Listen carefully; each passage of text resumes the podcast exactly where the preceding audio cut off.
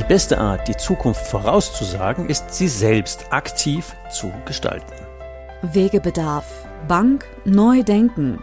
Der Podcast für mutige Firmenkundenbankentscheider, die neue Wege gehen wollen und können. Es geht um mehr Nutzen, mehr Lebensqualität und mehr Ertrag für alle. Banknutzer, Bankinhaber, Bankmitarbeiter und die Bank selbst. Aus eigener Erfahrung als Unternehmer, als Wegbegleiter von über 250 Firmenkundenbanken in Deutschland, Österreich und Schweiz und Member der Big Banking Innovation Group lädt dich Ulrich Zimmermann ein, gemeinsam deine Firmenkundenbank neu zu denken und eine neue Beratungs- und Führungskultur mit Leben zu füllen. Beratung mit 100% Nutzen macht Berater und Bank wertvoll, unverzichtbar und zukunftssicher. Wegbegleitung zu mehr Nutzen, mehr Spaß und mehr Ertrag für alle. Wie geht es denn eigentlich anders?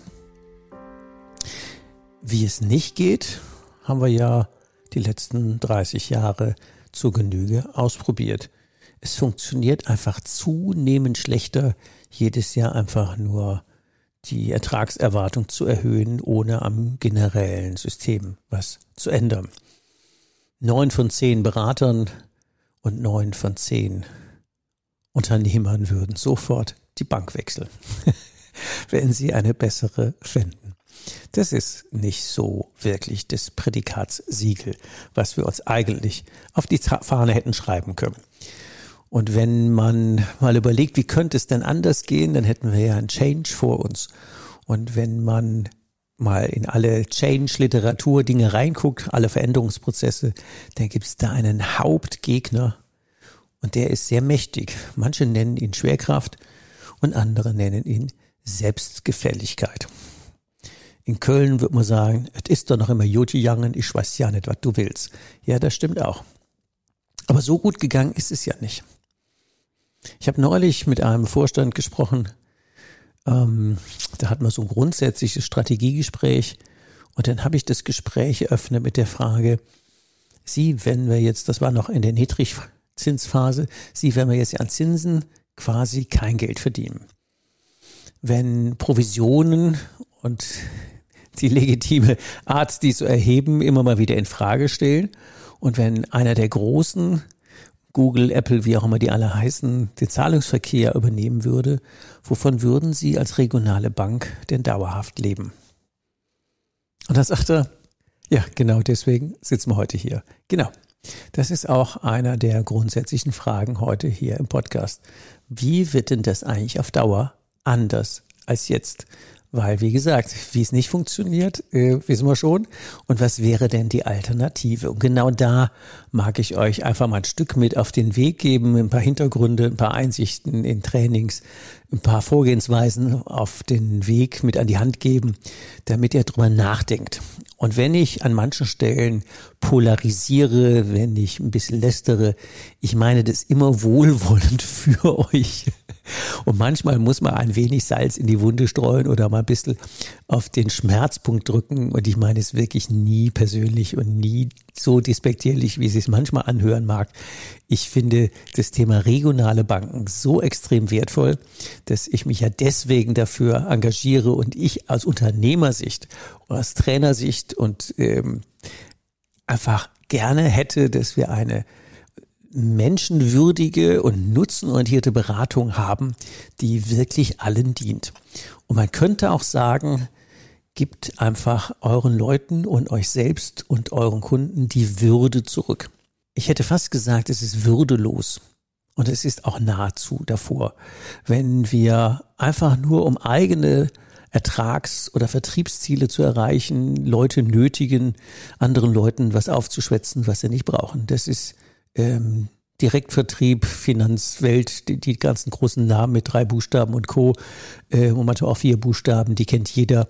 Ähm, das muss man eigentlich als regionale Bank nicht haben. Und trotzdem ist es doch klar, viele Banken ähm, vertreiben ihre, ihre Produkte, vertreiben ihre Kunden und vertreiben ihre Führungskräfte, vertreiben auch ihre Berater, weil die schlicht und ergreifend keinen Bock mehr haben auf diesen Kram. Niemand auf der Welt will was verkauft bekommen. Ähm, aber alle treffen gerne Kaufentscheidungen, die ihren Zielen dienen. Niemand auf der Welt will verkaufen müssen, aber fast alle helfen gerne anderen Menschen, Entscheidungen vorzubereiten und zu treffen. Und warum machen wir nicht einfach das? Es steht sogar in der Satzung. Paragraph 1, Förderauftrag, ob kommunal oder genossenschaftlich. Aber ich kenne keine einzige Bank, 0,0, Zero, Nada, Niente, nix, die da Vertriebsauftrag stehen hat. Wir haben nicht den Auftrag, Produkte oder Menschen oder ganze Landschaften leer zu vertreiben. Das mit den vertriebenen Tracks, sorry, jetzt genug gelästert, braucht man nicht. Ich mag euch ein paar Stories erzählen in Richtung ähm, wach werden und nachdenken und dann nehme ich euch mit auf den Weg. Ähm, von dem Bankvorstand im Gespräch habe ich berichtet. Dafür sitzen wir heute hier.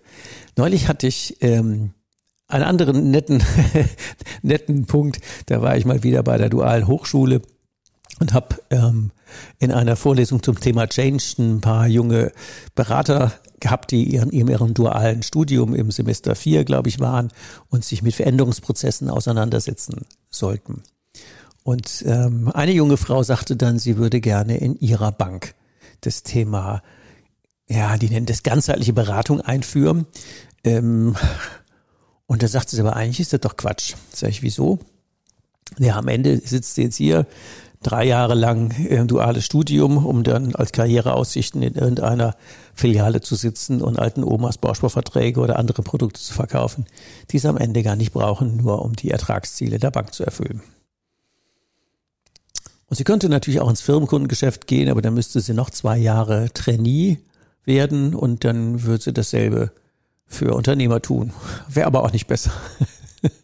Und dann habe ich gesagt, ja, was würdest du denn gerne am liebsten so mit Herzblut machen? Und dann sagte sie, also es gibt so viele Menschen, die keine Ahnung von Kohle haben, die am Monatsende immer einfach zu wenig Geld haben oder andersrum am Geldende immer noch ganz viel Monat haben, die irgendwie nicht blicken, wie das mit Steuern, mit Geld allen außen haben, mit all den ganzen Dingen äh, mit Vermögen, mit Bauen, mit Kindergroßkriegen, mit Förderungen, all die ganzen Dinge, da sind die mit überfordert. Und da würde sie gerne helfen und das würde sie unter ganzheitlicher Beratung verstehen. Und wenn sie das dürfte, das wäre cool, da würde sie sich auch richtig viel engagieren, weil das kennt sie von daheim und ähm, sie haben auch mal mit nichts angefangen und jetzt haben sie was geschaffen und da war eine ganze Menge Strategie und Fleiß und wie auch immer. Und das fände sie toll. Ja, ich auch. Und da merkt man so, am Ende geht's auch nur um Produkte von A nach B vielleicht. Die Haltung dahinter, die junge Frau würde antreten, weil sie was bewegen will, weil sie Leuten einen Beitrag leisten will, weil sie positiv einen Einfluss im Leben dieser Menschen, die sie betreut haben will und nicht, weil sie Produkte verkaufen will. Und am Ende würden die natürlich die dazu notwendigen Produkte bei ihr kaufen. Und die Diskussion hatten andere mitbekommen und haben auch zugestimmt. Also, ja, genau so, das, in ihren Banken ist es genauso. Der, mit dem Förderauftrag, das ist irgendwie nix. Das, also abgesehen davon, dass mir das keiner erklären konnte und dass das zwar überall auf der Webseite steht, aber im Tagesalltag, nö, haben wir nicht. Und das ist ja erschreckend, wenn neun Studenten da sitzen und sagen, eigentlich steht bei uns viel im Leitbild, was im Tagesalltag aber nicht gelebt wird.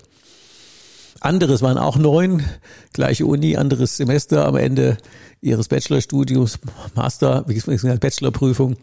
Ja, haben wir alle neun gefragt nach bestandener Prüfung, was sie denn machen würden. Und fünf haben gesagt, sie würden die Bank verlassen, weil nicht des Geldes wegen, sondern der Zukunftsaussichten wegen. Da weiß ich nicht, was an einer Wirtschaftsberatungsfirma viel spannender sein soll. Nicht viel. Ähm, doch, ich weiß es natürlich, weil ähm, da wird wahrscheinlich das gemacht, was auch dran steht. Und Leute beraten oder Produkte verkaufen, das ist halt ein Unterschied.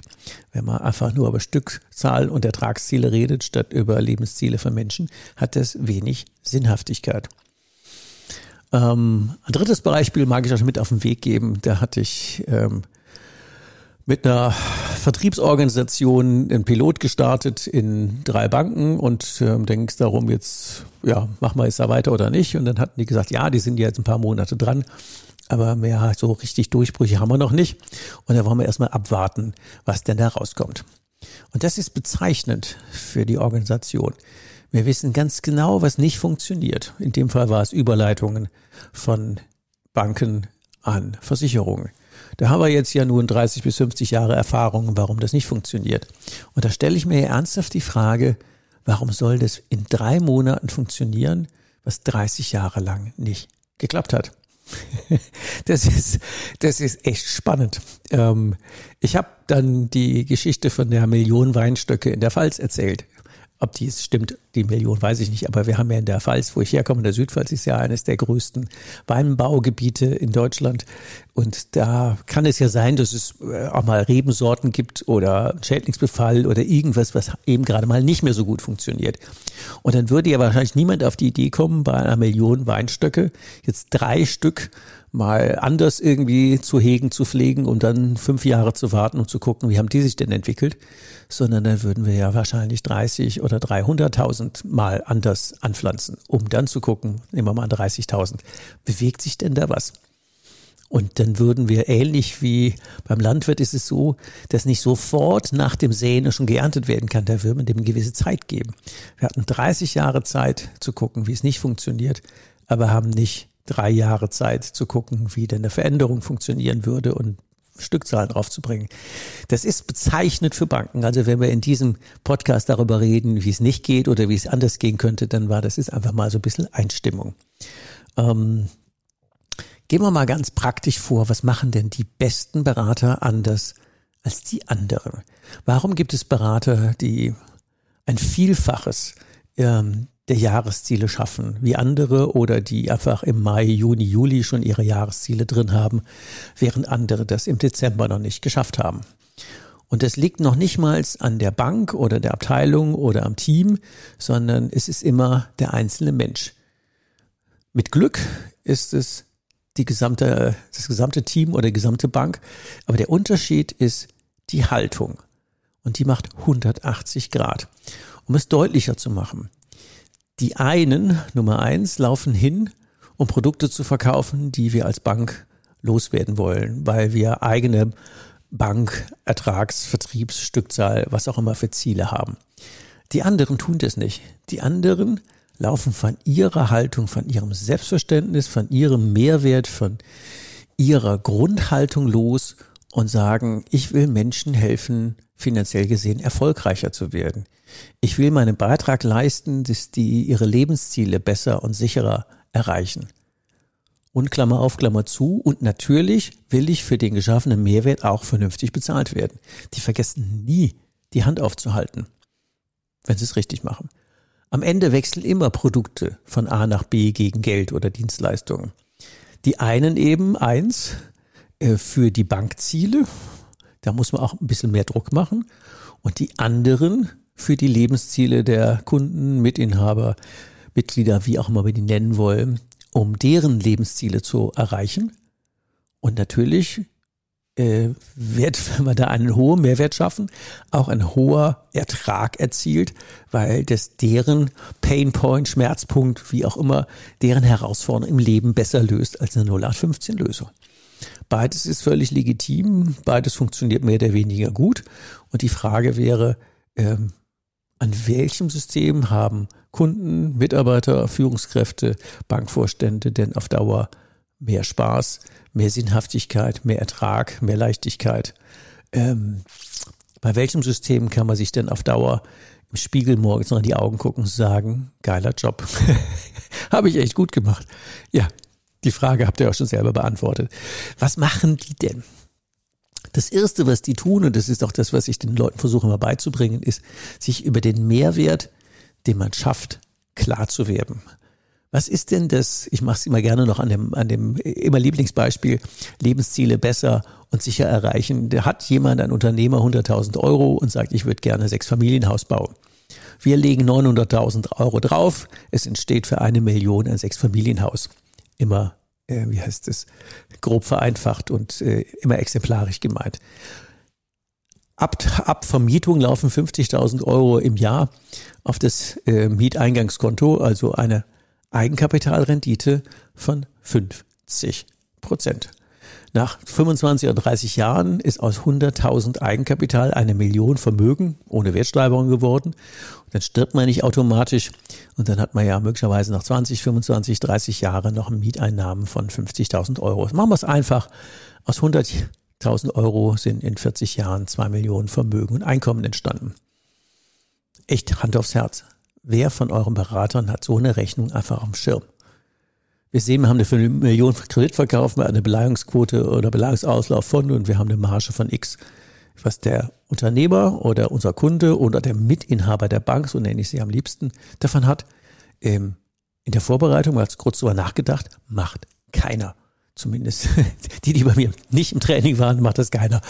Das ist das Erste, das aller, aller, aller, allererste, was man mit Beratern macht, zu überlegen, was würde denn die Welt verpassen, wenn sie dich nicht haben?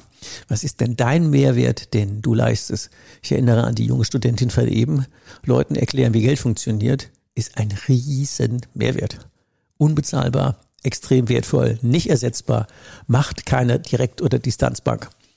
Machen wir. Und das meine ich mit Haltung. Das Zweite, was wir machen,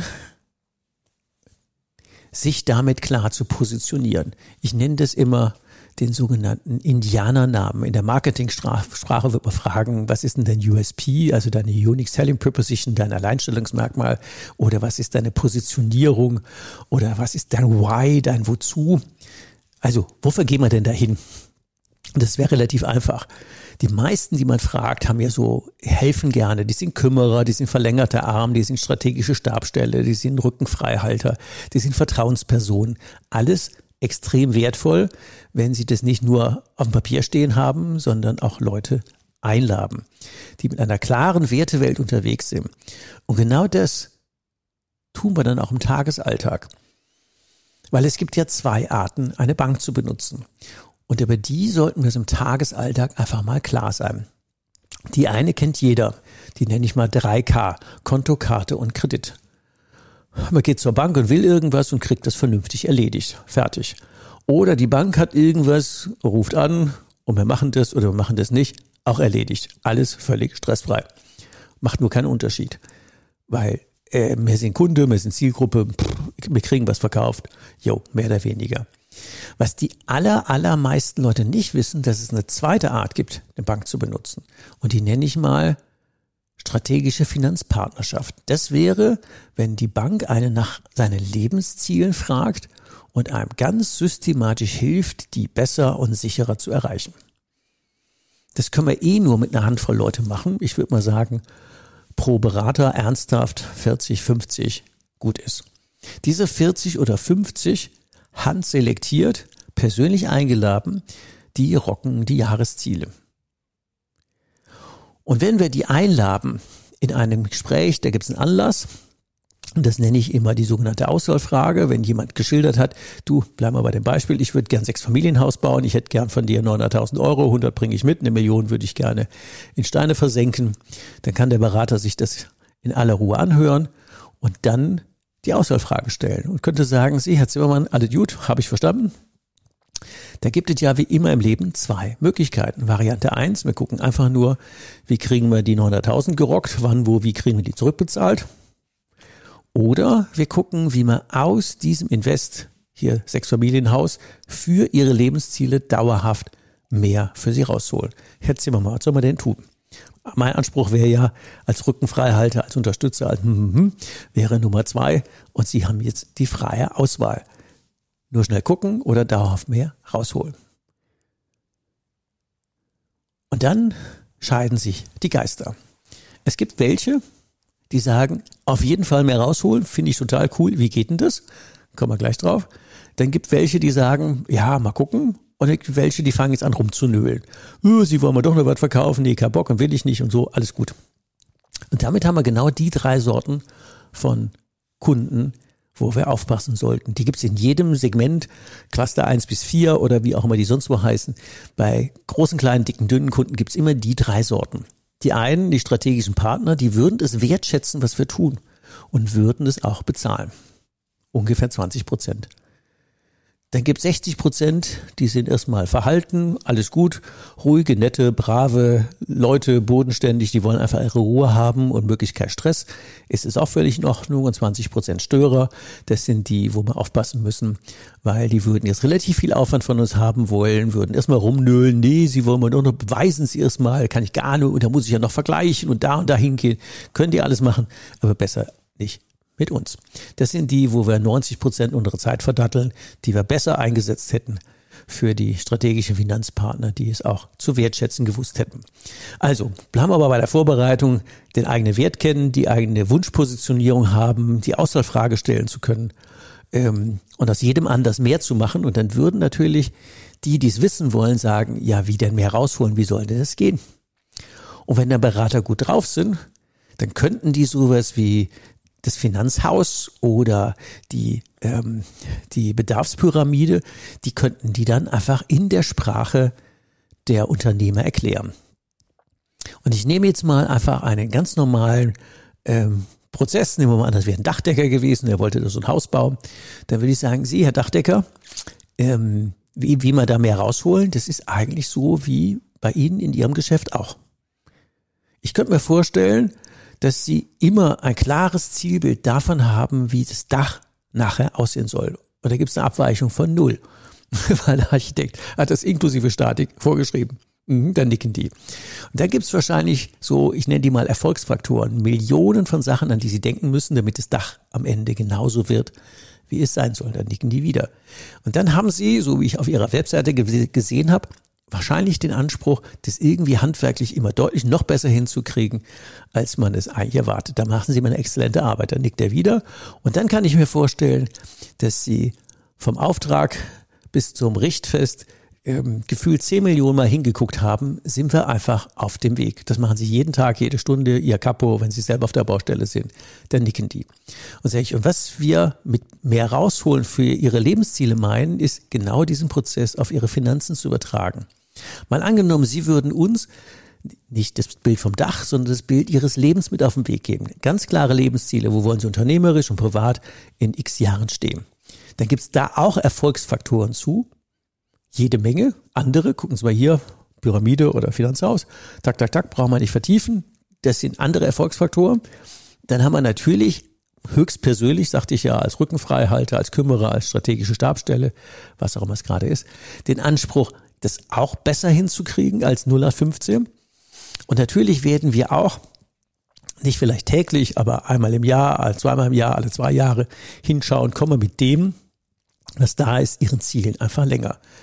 Also wenn Sie mögen, und das wäre jetzt die spannende Frage, könnten wir Sie finanziell genauso betreuen, so genauso professionell, wie Sie Ihre Dächer bauen. Und da wäre die Frage, wollen Sie dauerhaft so von uns betreut werden? Und das Spannende ist, dass da jeder Ja sagt.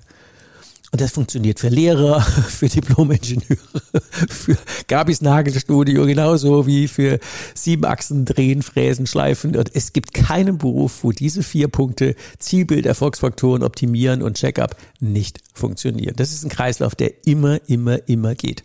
Und der wäre cool, wenn das Berater einfach drauf hätten. Und ob die das im Beruf ähm, ihrer Kunden machen oder in dem Hobby ihrer Kunden. Das geht beim Segeln, beim Laufen, beim Skifahren. Es geht immer so. Es gibt ein klares Zielbild, es gibt Erfolgsfaktoren, es gibt was, was man besser machen kann und man guckt auch immer, ob es funktioniert. Die vier Dinge gehen immer. Also das müssten die schon können. und die, die es können, ähm, die wissen den Wert dessen zu schätzen, wenn man in Unternehmersprache, in Kundensprache ähm, Dinge erklären kann, die sonst für die einfach nur bankchinesisch gewesen wären. Also das machen natürlich die Besten anders als die 0815-Berater. Und weil das so ist, können die sich auch jetzt trauen, die Frage zu stellen, Sie, wenn wir Sie so betreuen, wenn wir da in Vorlauf gehen und wirklich systematisch Ihnen helfen, Ihre Lebensziele besser und sicher zu erreichen, was wäre denn dann uns gegenüber fair? Manche stutzen dann und manche sagen, ah ja klar, die passenden Geschäfte dazu mache ich dann bei Ihnen. Andere brauchen dann ein bisschen eine Einladung. Manche gucken dann auch immer und fragen, ja, wie meinen Sie das? Und sagen, ja, das ist relativ einfach. Bei den Unternehmen, wo wir die Vereinbarung getroffen haben, ähm, haben wir auch vereinbart, dass die Lösungen, die dann da rauskommen, wenn Sie sie denn umsetzen, dass Sie die dann auch bei uns umsetzen. Wäre das aus Ihrem, aus Ihrer Sicht fair? Haben wir jetzt einen Deal? Können wir das auch so vereinbaren? Dann sagen die, ja, das ist relativ einfach. Was Quatsch ist, dann will ich aber auch das Geschäft von Ihnen oder nee, dann muss man aber gucken oder Sie lassen es ganz weg. Also sowohl die Druckversion mit, dann will ich aber auch von Ihnen. Die ist genauso natürlich wenig zielführend wie keine Spielregeln zu klären. Also, die positionieren sich klar, die laden die Leute ein, die erklären in ihrer Sprache, was geht und die klären die Spielregel. Das sind die ersten Dinge im Echtbetrieb, ha, na sagen mal maximal drei Minuten ungeübt und geübt anderthalb Minuten. Und damit haben wir Klarheit. Wir wissen, wen wir vor uns haben. Wir wissen, ob sich Engagement lohnt. Und wir haben Spielregeln vereinbart. 0,0 Hexenwerk, 0,0 Raketenkunst, nix. Aber wir wissen, ob sich jetzt beraten lohnt. Definitiv. Und wenn das so ist, dann können wir jetzt über ein anderes Thema reden, nämlich über Zukunft. Was ähm, ganz viele Unternehmer total langweilig finden, das kennen die schon vom Steuerberater, das kennen sie auch von der Bank, dass wir über Gegenwart und Vergangenheit reden. Das ist rum. Was habe ich denn davon, wenn mich ein Berater fragt, wie viele Mitarbeiter haben Sie jetzt? Zehn. Äh, die spannende Frage, wie viel würden Sie denn brauchen, um Ihre Zukunft zu erreichen? Ja, drei oder 27? Keine Ahnung. Nur dazwischen gibt's ja ein Delta. Und unsere Chancen, Mehrwerte zu schaffen, liegt nur in dem Delta zwischen Wunsch und Wirklichkeit, zwischen soll und ist. Ähm, dafür brauchen wir doch die Beratungsthemen oder Bedarfsfelder, um die Frage zu stellen, komme ich mit dem, was jetzt da ist, denn meinem Ziel näher? Ja, grün, gelb, keine Ahnung, rot definitiv nicht. Und wenn wir da mal so diese Beratungsthemen und Bedarfsfelder mal als Erfolgsfaktor definieren würden, so würde ich die umbenennen, dann hat auch bis jetzt noch jeder Unternehmer verstanden, warum es sich lohnt, regelmäßig zu gucken, bei welchen Ampeln stehen wir auf grün, gelb oder rot und wo lohnt sich dran zu arbeiten, um Zukunft zu gestalten. Ähm, Unternehmer denken doch nur in Zukunft. Heute und gestern ist rum. Also so eine Frage nützt nichts. Deswegen reden wir natürlich nicht über, was haben Sie für einen Fünfjahresplan? Ähm, da erschrecken die Leute hier schier. Originalzitat eines Unternehmers. schon länger her sagte, Sie fangen jetzt auch mit dem Scheiß an. Das hat doch im Osten schon lange genug nicht funktioniert. Nee, wir wollen kein Jahre, keine Fünfjahresplan, sondern wir wollen die Lebensziele. Wie hätten die das gern? Wenn Sie es aussuchen könnten, wo würden Sie denn gerne in drei, in fünf, in zehn Jahren stehen? Klammer auf, Klammer zu, welchen Beitrag können wir leisten, dass sie da ankommen? Und da ist ja fremdes Geld, also unseres, seine Idee plus Fremdkapital von uns plus gemeinsames Risiko. Ähm, das ist ja ein Riesenhebel für Lebensziele. ALG, andere Leute Geld, das ist das Geheimnis von Unternehmern. Der eigene Fleiß gehebelt mit fremdem Geld, ähm, gemeinsam getragenem Risiko, das ist in der Regel ja ein für, meistens für alle Beteiligten ein gutes Geschäft. Also laden wir die Leute doch ein, das mit uns zu gehen. Also, die besten Berater reden über ideale Zukunft und Lebensziele und nicht über Gegenwart und Vergangenheit. Und auch wenn der BVR vergessen hat, dran zu schreiben, wo es herkommt, die Grundversion vom VR-Finanzplan Mittelstand habe ich 2003 geliefert, 2007 ein passendes Handbuch dazu geschrieben. Ähm, dann gab es ein bisschen Wechsel in Berlin, dann haben sie beides eingestampft und irgendwie vergessen, von wem es herkam. Jetzt rennen da ganz viele Leute rum und kennen die Vereinbarung nicht, dass wir gesagt haben, eigentlich funktioniert das nur mit einer richtigen Gebrauchsanweisung und die Haltung dahinter, und das meinte ich eigentlich, dieser Prozess des Kaufen Lassens statt Verkaufen Müssens, statt mit Sog, statt mit Druck zu arbeiten, das macht den Unterschied. Die Haltung zu helfen und nicht äh, abzukassieren und Produkte zu vertreiben, das ist der Unterschied. Also die Haltung dahinter, das ist das Entscheidende. Statt Löcher stopfen, die es vorher gar nicht gab, soll ist Delta zu gucken, wo können wir in diesem zwischen Wunsch und Wirklichkeit in diesem Delta einen Mehrwert stiften und angemessen dafür logischerweise bezahlt werden oder die Hand aufhalten. Also wenn wir dann über Zukunft gesprochen haben und am Ende eines Gesprächs zusammenfassen, wo die Leute hinwollen, also sowas zu sagen, also damit sie verstehen, dass ich sie jetzt richtig verstanden habe, würde ich einfach nochmal zusammenfassen. Wenn wir fünf Jahre älter wären, wären sie seit drei Jahren in der neuen Halle, hätten statt eine, anderthalb Millionen Umsatz, hätten statt zehn, 15 Mitarbeiter, würden statt 100, 150.000 verdienen. Auf der privaten Seite hätten sie ja privates Haus schon länger bezogen, jedes Kind hat ein eigenes Zimmer, der Hund hat Platz zum Spielen und sie wissen, in 20, 25 Jahren ist die Bude aus nicht bezahlten Mieten bezahlt. Und wenn zwischendurch was passieren würde, wüssten sie, sie oder ihre Frau, wenn was wäre. Das Haus ist bezahlt, die Kinder kriegen wir groß und die Firma läuft weiter und wir hätten immer ein Haushaltseinkommen von, ich sag mal eine Zahl, 5000 Euro und die Firma wäre schuldenfrei und das Haus bezahlt. Ist es das, wo wir zwei beide für die nächsten Jahre gemeinsam dran arbeiten? Da gibt's auch immer ein Ja. Und wenn man jetzt die eben erwähnten Soll ist Delta, diese Beratungsthemen oder Bedarfsfelder mit Ampeln versehen hätte, genau in der Funktion von eben. Und dann lassen wir mal durchgucken. Wir haben ja gesagt, Erfolgsfaktoren checken. Gucken, kommen Sie da mit dem an? Ist da das? Ist da jenes? Grün, gelb, rot. Und dann haben wir eine nette ähm, Wiedervorlageliste für die nächsten paar Jahre. Und dann können wir jedes Mal wieder gucken, wo stehen die Ampeln, kommen wir da an, kommen wir nicht an. Eine unendliche Kette von Beratungsterminen, die in allererster Linie dem Fortkommen des Unternehmers dienen und natürlich, und das kann man gar nicht oft genug, und natürlich auch äh, immer Hand aufhalten, wenn einen hohen Mehrwert stiften, bitte auch ordentlich zu lang, weil ansonsten ist es auch nichts wert. Und ihr habt es rausgehört, da ist jetzt keine wirkliche Raketenkunst dabei. Aber die Haltung dahinter, für was machen wir das? Natürlich wollen wir vernünftig bezahlt werden. Aber wir gehen nicht Löcher stopfen, die es vorher gar nicht gab. Das ist der Unterschied. Sondern wir gehen hin, Leuten helfen, Lebensziele besser und sicherer erreichen. Haben die Spielregeln geklärt und Co. Und dann tun wir ja noch was. Wir geben keine Angebote mehr ab. Das ist was, was ich zum Beispiel auch in der Bank grundsätzlich äh, abschaffen würde, Angebote abgeben. Wenn der Mensch bei der Auswahlfrage gesagt hat, sie, ich will einfach nur, die bleiben wir bei den 900.000 Euro, ich will da gar keinen mehr rausholen. Also geben Sie mir einfach die Kohle, hier sind meine Sicherheiten, da ist das, was brauchen Sie auch immer, in Ruhe lassen, nur so machen.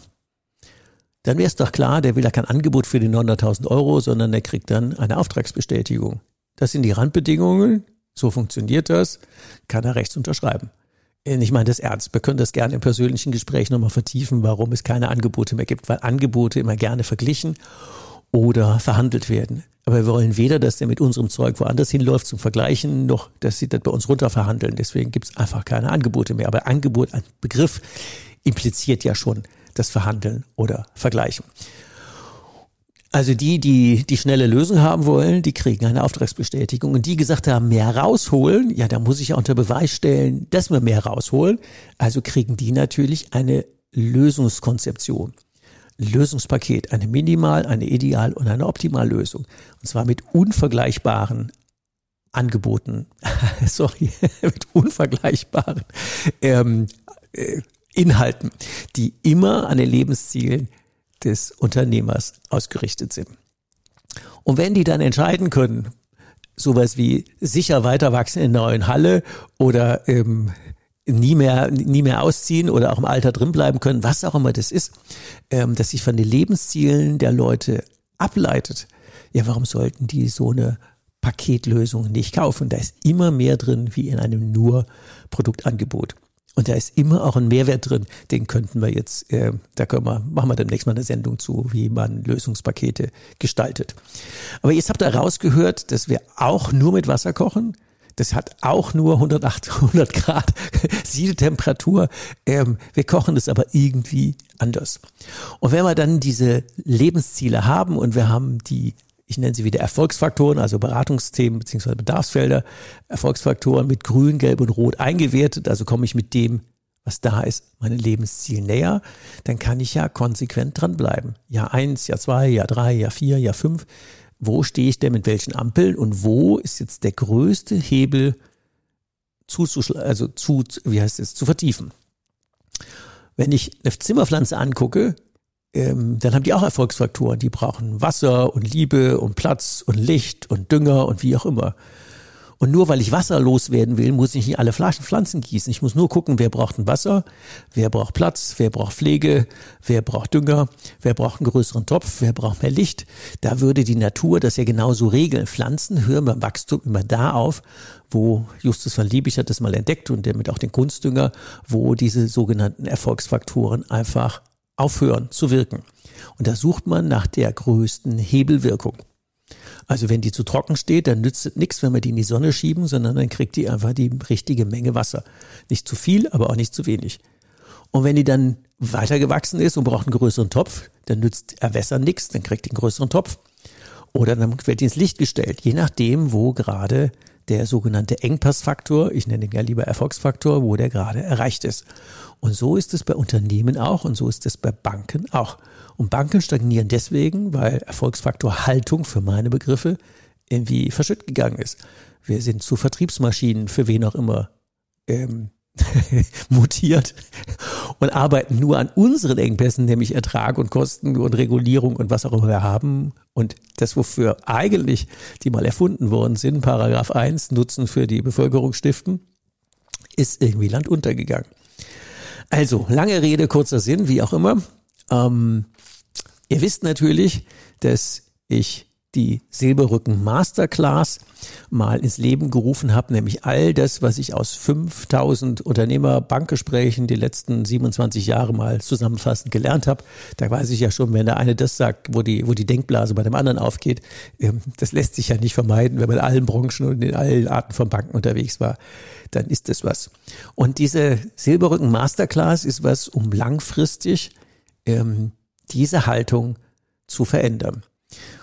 Was sich extrem bewährt hat, ist zum Beispiel mit jungen Leuten zu starten. Leute, die frisch aus der Ausbildung kommen, die noch nichts entlernen müssen, die froh sind, wenn sie die Rückendeckung dafür kriegen, wie geht man als 24-Jähriger mit einem 64-jährigen Unternehmer um? wie kriege ich den gleich auf Augenhöhe so souverän abgeholt, dass er sagt, das ist ja mal ein gescheiter junger Mann, da lasse ich mich gerne von auch finanziell führen. Statt ähm, natürlich überlegen wir das, wenn da so ein, sorry jetzt, wenn so ein Harvard-Bubi kommt, hat der jemand schon mal gearbeitet und wie will der mich bereiten? Ganz zur Not zerlegen wir die doch in zwei Minuten in kleine Häppchen. Ähm, aber das muss man denen nicht wirklich ähm, zumuten. Es wäre sehr cool, wenn die neben ihrer fachlichen Ausbildung auch sowas wie, ich nenne mal Beraterführerschein hätten, deswegen Silberrücken Masterclass. Ähm, die müssten auch in der Lage sein, äh, meisterhaft mit Silberrücken, also mit Menschen in meinem Alter umzugehen und äh, die auch durch jedes Nadelöhr zu führen, das wäre schon cool.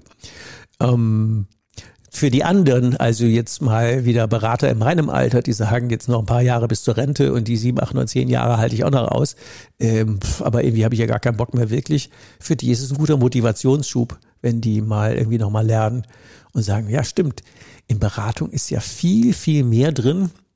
Und wenn ich dann irgendwann mal gehe, werden die dann sagen, oh, wie schade und nicht, Gott sei Dank. Das wäre die Motivation für die Kollegen, wenn die einfach einen furiosen Abgang haben und sagen, ja, das ist aber schade, dass der geht, der war so ein cooler, souveräner Berater, ähm, dem habe ich ja alles anvertraut. Ähm, blöde ist es, wenn man einfach nur Produktverkäufer ist und dann völlig austauschbar. Und natürlich für die mittleren Alter, die jetzt 10, 20 Jahre Erfahrung haben und sagen, ja, aber da ist doch noch mehr drin, das macht doch noch mehr Spaß, da geht noch was. Ähm, da holen wir einfach noch in eine Motivationsrunde und pff, gucken. Und für die haben wir ein Jahr Programm, eine Stunde pro Woche. Eine Woche Input und die nächste Woche eine Umsetzungsbegleitung. Weil das wissen wir ja auch, so Hauruck-Trainings, drei Tage lang kommt ein Trainer oder zwei, macht einmal die ganzen Leute wuschig und dann glauben wir, dass die Welt sich verändert. Ja, genau. Wie sollte das funktionieren? Aber wenn wir in kleinen Tranchen einfach immer, immer, immer, immer, immer wieder an den Punkten arbeiten und natürlich die Führungskräfte an Bord haben, die in parallelen Calls äh, gucken, was können wir denn tun, statt nach Stückzahl zu fragen, wie kriegen wir den Nutzen im Tagesalltag integriert, wie kriegen wir die Lösungskonzepte integriert, wie kriegen wir die Verbundpartner mit all ihrer Expertise integriert, ja, dann macht es ja Sinn. Aber ein singuläres Hauruck-Training, wie alle paar Jahre mal einmal irgendwie ähm, Leute struppelig machen, das bringt ja tatsächlich ähm, außer Kosten nichts. Und wenn man dauerhaft was bewegen will, wenn man sich zukunftsorientiert aufstellen will, wenn man relevant bleiben will als Bank und unvergleichbar gegenüber den Distanzbanken, meistens nennen sie sich ja Direktbanken, aber eigentlich sind sie ja der indirekt, weil man kennt ja direkt keinen, ähm, ja, dann hat man eine gute Chance. Und digitale Prozesse werden die besser hinkriegen wie wir. Menschliche Prozesse, Vertrauen vor Ort, jemand äh, auf Augenhöhe zu haben, jemand, der die Familie und den Hintergrund kennt, ja, da werden wir unikat bleiben, wenn wir es weiter ausbauen. Und da wäre die Einladung, es fängt ja alle Vierteljahr eine neue Masterclass an. Schickt einfach mal ein, zwei, drei, vier Leute und schaut, was passiert. Und ein Vierteljahr später schickt ihr den nächsten ein, zwei, drei, vier und ein Vierteljahr später wieder bis wir irgendwie festgestellt haben, die, die da drin waren, die machen das leichter, die machen das souveräner, die machen das kraftvoller, die haben mehr Spaß, die haben mehr Nutzen, die haben mehr Ertrag. Oh, wunderbar, was hat sich geändert? Ja, deren Mindset. Der Markt, die Produkte, die Unternehmer sind doch alle gleich geblieben. Das, was sich in den Köpfen ändert, ist die Haltung. Und da sind wir wieder am Schluss. Ähm, wenn wir sagen, ja, wie es nicht geht, wissen wir. Und wie es geht, wir ändern die Haltung in Richtung Nutzenorientierung. Wir machen einfach das, was in der Satzung steht. Förderauftrag. Kommunal oder genossenschaftlich Unternehmer erfolgreicher machen. Ihren Lebenszielen besser und näher und sicherer näher bringen. Das war's schon. Und wenn ihr wollt, meine Kontaktdaten sind ja bekannt, dann können wir das gerne im persönlichen Call vertiefen und schauen, wo steht ihr, was drückt euch, was bewegt euch, äh, was müsste sein, wie auch immer. Wir finden eine Lösung. Und ähm, ich finde, es lohnt sich. Es ist so ein toller, wertschöpfender, wertschätzender Beruf, wenn wir uns auf das konzentrieren, was wir eigentlich mal vorhatten, dann ist es unersetzlich und unbezahlbar. Also in dem Sinne, macht's gut. Bis die Tage. Ciao. Brauchst du noch mehr Impulse? Noch mehr Wegbegleitung? Willst du deine Firmenkundenbank mutig zu mehr Nutzen, mehr Spaß und mehr Ertrag für alle führen? Zum Stabilitätsanker der Region machen? Wegebedarf, Bank, neu denken der Podcast für mutige, innovative Firmenkundenbankentscheider, die neue Wege gehen wollen und können. Nutze gerne unsere Entscheider-Workshops, um dich mit anderen mutigen Entscheidern, Ulrich Zimmermann und weiteren Mitgestaltern der Big Banking Innovation Group auszutauschen und gemeinsam eine neue, 100% nutzenorientierte Beratungs- und Führungskultur mit Leben zu füllen. Mehr Nutzen, mehr Lebensqualität und mehr Ertrag für alle. Die Termine der Entscheider-Workshops findest du in den Show Notes. Morgen kann kommen. Dein Weg wird viel leichter mit jemand an deiner Seite, der den Weg schon gegangen ist.